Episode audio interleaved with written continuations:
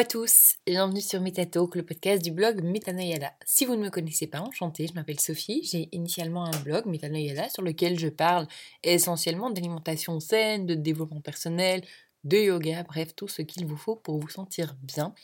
Aujourd'hui, l'épisode va être un peu spécial parce que j'ai envie de vous parler des différents types de thé et de tous leurs bienfaits. Donc euh, voilà, ça va vous faire un petit cours d'histoire, on va dire. Et d'ailleurs, en parlant d'histoire, euh, on va faire le petit moment histoire du thé. Le thé serait apparu en moins 2737, assez précis, avant Jésus-Christ. J'y étais pas, hein, donc je vais considérer que c'est une euh, vérité. Quoi qu'il en soit, il existe depuis assez longtemps.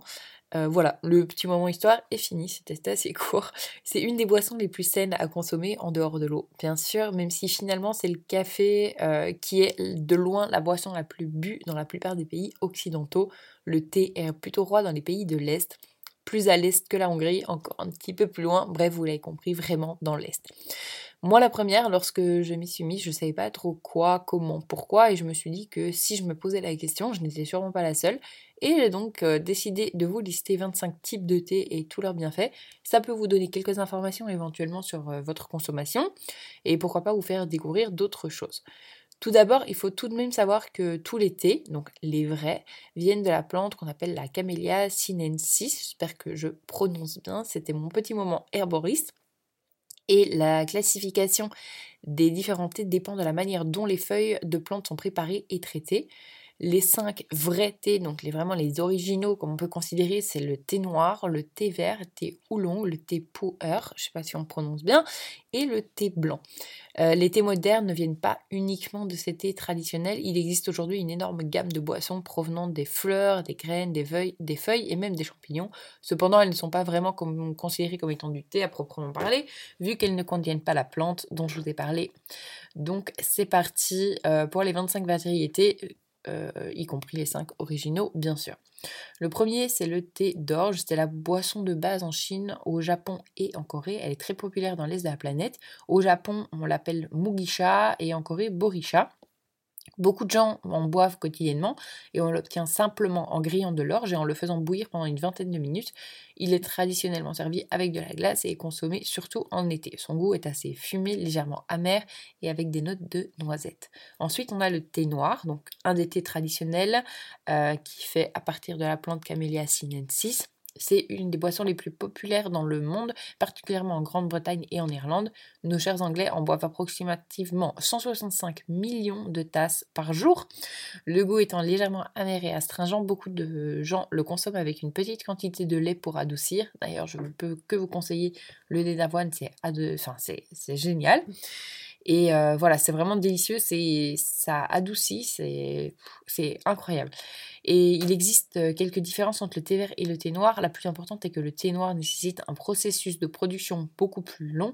Les feuilles de thé sont cuites presque directement euh, dans le processus du thé vert, tandis que pour le thé noir, elles sont tout d'abord séchées au soleil. Et c'est cette exposition qui accélère l'oxydation des feuilles et qui leur donne une couleur rouge, brun foncé. Ensuite, le thé est chauffé pour arrêter l'oxydation. Le thé noir peut réduire la pression sanguine, diminuer le risque de diabète de type 3 et diminuer le cholestérol. On a ensuite le thé chaga. Beaucoup de champignons sont connus pour avoir des propriétés médicinales. Euh, et bien tout simplement, ici on est dans un thé à base de champignons. Cette boisson provient de la région de Sibérie en Russie. Le champignon chaga est trouvé dans l'Europe du Nord, de l'Est et en Asie également. Ce sont des champignons qui poussent sur les bouleaux et euh, pour en faire du thé, on les fait simplement bouillir après les avoir fait sécher. C'est une boisson assez courante en Sibérie et les habitants pensent qu'elle a des propriétés importantes sur la santé et la longévité. Vous avez ensuite le thé chai, c'est une combinaison de thé noir, de lait cuit à la vapeur et de diverses herbes et épices indiens. Dans ces épices, on retrouve généralement la cannelle, la cardamome, le clou de girofle et le gingembre. En fonction des épices et du thé utilisé, la saveur du thé chai peut varier énormément. Cependant, il est généralement crémeux, légèrement épicé. Un thé chai traditionnel est relativement sain, mais la version Starbucks est pleine de sucre. Un vrai thé chai apporte les mêmes bénéfices que le thé noir. Vous avez ensuite le thé à la camomille, ça c'est un peu le thé que tout le monde a dans son armoire je trouve. Il vient des fleurs comestibles de la plante de Matricaria camomilla. simplement connu sous le nom de camomille. Ce thé a pour réputation d'être une boisson à boire avant d'aller dormir parce qu'elle relaxe le corps. C'est un des types de thé les plus populaires avec une amertume moyenne et un goût léger fleuri, légèrement sucré. C'est pour ça qu'il est très apprécié. Ensuite, le thé de chrysanthème. Alors, euh, les chrysanthèmes, ce sont des plantes à fleurs euh, originaires d'Asie de l'Est. On les trouve principalement en Chine.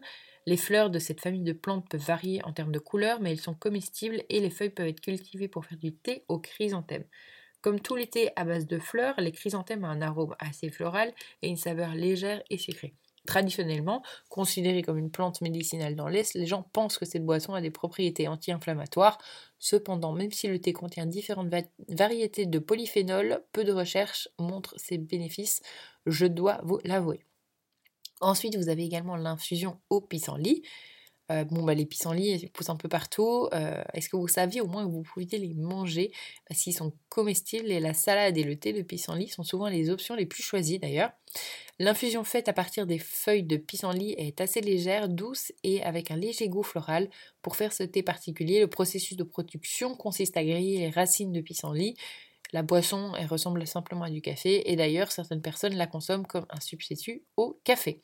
Vous avez le thé d'Essiac. Euh, le thé est bu traditionnellement par la tribu Ojibwa en Amérique du Nord, également appelé les Chippewa, j'espère que je prononce correctement.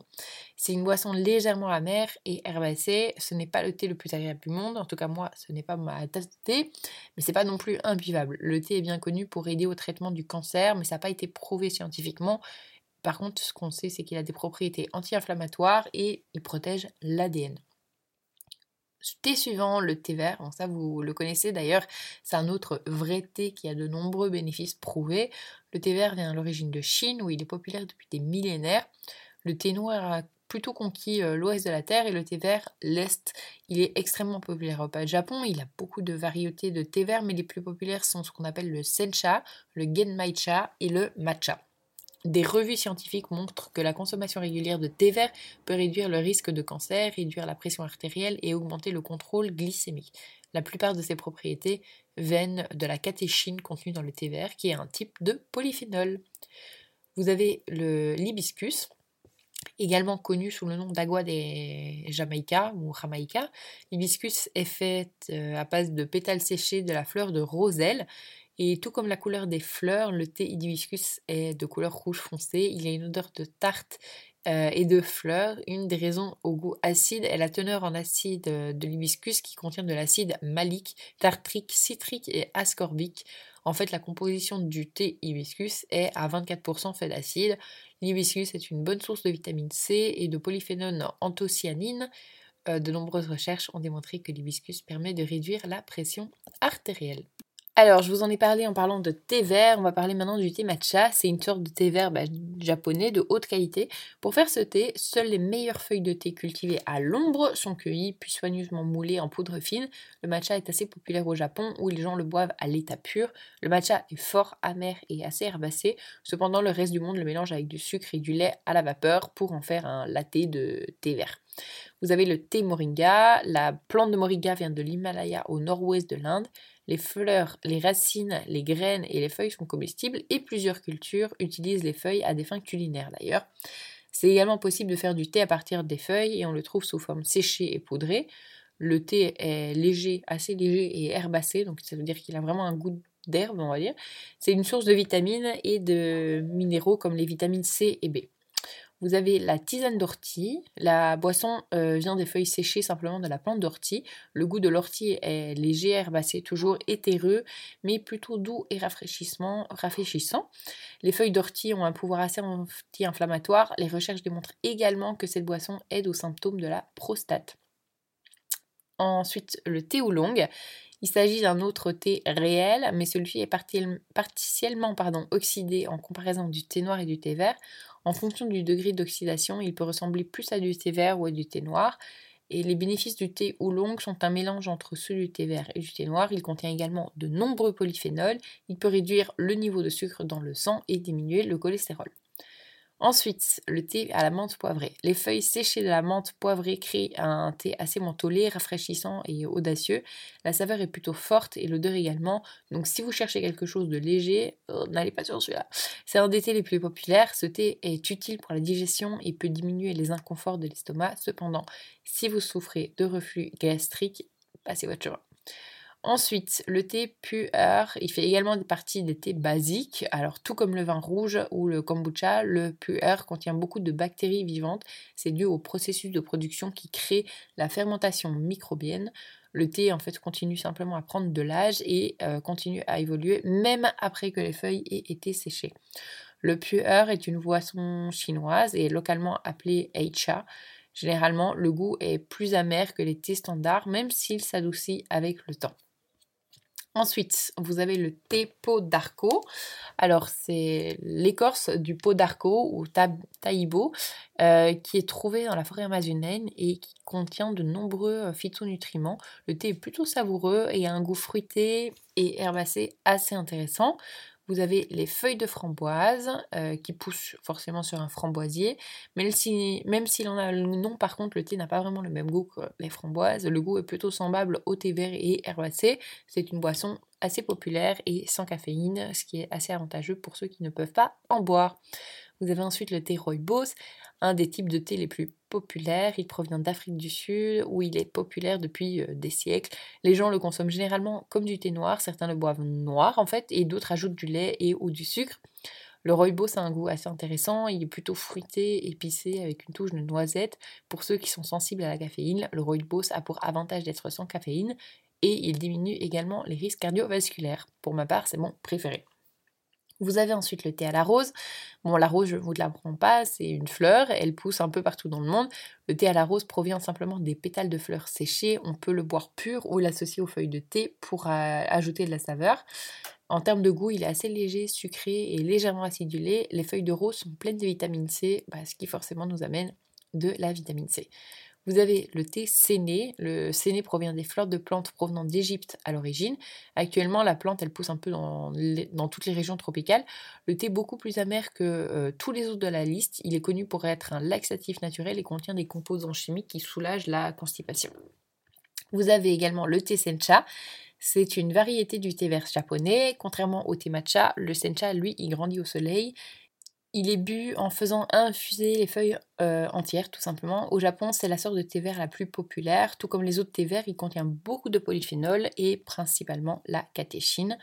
Vous avez le thé vert à la menthe. Certaines propriétés sont partagées avec le thé menthe poivrée. Comme la menthe verte contient beaucoup moins de menthol que la menthe poivrée, le goût est cependant assez différent. Tout d'abord, la menthe verte est un thé plus frais et plus doux. C'est pas aussi fort que la menthe et il a une saveur assez euh, subtile, rafraîchissante. Sur le plan médical, la menthe verte aide dans le traitement de l'arthrose. Pour le thé blanc, qui est notre avant-dernière catégorie. Donc euh, si le thé noir est le plus fort des thés de base, le blanc forcément est le plus léger. C'est également une bonne option pour ceux qui sont sensibles à la caféine, étant donné qu'il ne contient que 25% de la caféine. Pour faire le thé blanc, on utilise les feuilles les plus fraîches de la plante. Ensuite, il n'y a aucun laminage ou oxydation, ce qui donne un goût très léger et doux. Malgré ces différences, la teneur en polyphénol du thé vert et du thé blanc sont assez similaires. Et finalement, vous avez le yerba maté qui provient d'Amérique du Sud. Euh, il vient des feuilles d'un arbre sacré qui pousse dans la forêt amazonienne. Le yerba maté est assez intense et il contient presque autant de caféine que le café. Le goût est agréable et le thé est choisi pour ses propriétés donnant de l'énergie logique et stimulant l'humeur. Et forcément, il améliore, le flux sanguin. Alors, quel thé choisir? Eh bien, euh, vous pouvez choisir celui qui a le meilleur goût. C'est un choix euh, subjectif, donc ça dépend un peu de vos envies. Cependant, personnellement, comme je vous ai dit, j'adore le thé noir, l'hibiscus. Euh, si vous cherchez un thé avec beaucoup de bénéfices, préférez les thés basiques, noir, vert, blanc, pureur et eau longue. Et quand consommer lequel Voici quelques recommandations. Au réveil, je vous conseille de consommer du matcha et de la menthe poivrée. Pour dormir, euh, allez plutôt sur de la camomille. Si vous avez un rhume, privilégiez le thé blanc. Pour la digestion, vous pouvez prendre un thé aromatisé au gingembre ou au citron. Pour de la détox, préférez les thés ortie et pissenlit. Si vous êtes nauséeux, apprenez des arômes de fenouil et de gingembre qui vont vraiment vous calmer. Si vous avez besoin d'énergie, prenez thé vert ou thé à la menthe vous avez besoin de déstresser de la lavande ou du ginseng et finalement un antioxydant, du rooibos ou un thé noir. Voilà, j'espère que cet épisode un peu long, un peu scolaire en tout cas, vous aura plu. Si c'est le cas, n'hésitez pas à me le faire savoir en me mettant un petit pouce en l'air, une étoile, un commentaire, bref, tout ce qu'il faut pour que je sache que vous êtes arrivé jusqu'au bout. Et puis moi, je vous dis à bientôt pour un nouvel épisode. Salut